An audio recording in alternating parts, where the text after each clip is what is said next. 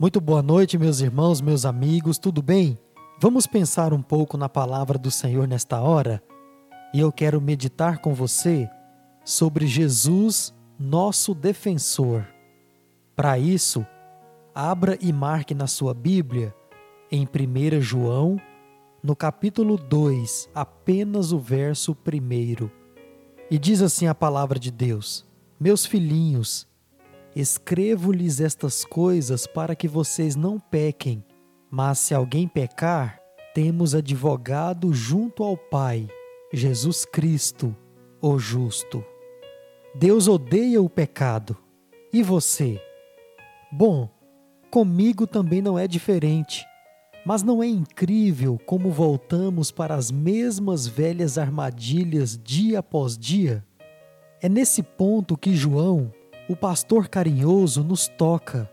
O que precisamos ter como alvo em nossas vidas é não pecar, mas sabendo da nossa luta contra a carne, João também nos dá segurança para nós que procuramos e tentamos viver uma vida fiel e pura diante de Deus.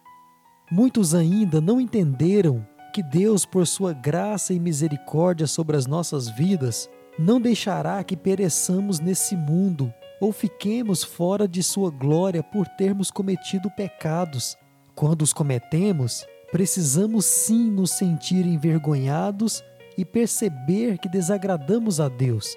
E tudo isso precisa nos levar ao arrependimento. João quer que saibamos que quando pecarmos, o sacrifício pelos nossos pecados, o Filho de Deus, Jesus, também é nosso advogado que nos proclama sem culpa por causa do seu sangue.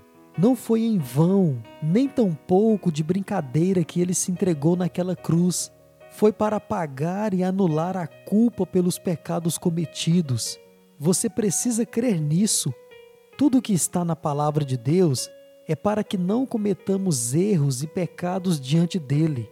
Mas nela também está escrito que, se os cometermos por causa da nossa fraqueza, Jesus irá defender a nossa causa. Aliás, ele assim já o fez quando morreu naquela cruz e ressuscitou ao terceiro dia. Então, se aproxime de Jesus nessa noite, convide-o para entrar no seu coração e a cada manhã, ao começar o seu dia, confie no seu poder e na sua graça para te sustentar e te conduzir até a vida eterna. Quando entregamos e confiamos a nossa vida a Ele, Ele cumpre a sua promessa de ser o nosso advogado e de ser aquele que irá nos defender para todo sempre. Vamos orar? Senhor Jesus, muito obrigado por estar ao meu lado durante toda a minha vida. Continue a me agraciar com seu perdão, pois sou falho e peco contra ti. Mas me ajude a cada dia vencer esse mal. Oro agradecido. Amém. Amém, meus irmãos, meus amigos. Que Deus te abençoe nessa noite e até amanhã, se Ele assim nos permitir, com mais um pensamento na Sua palavra.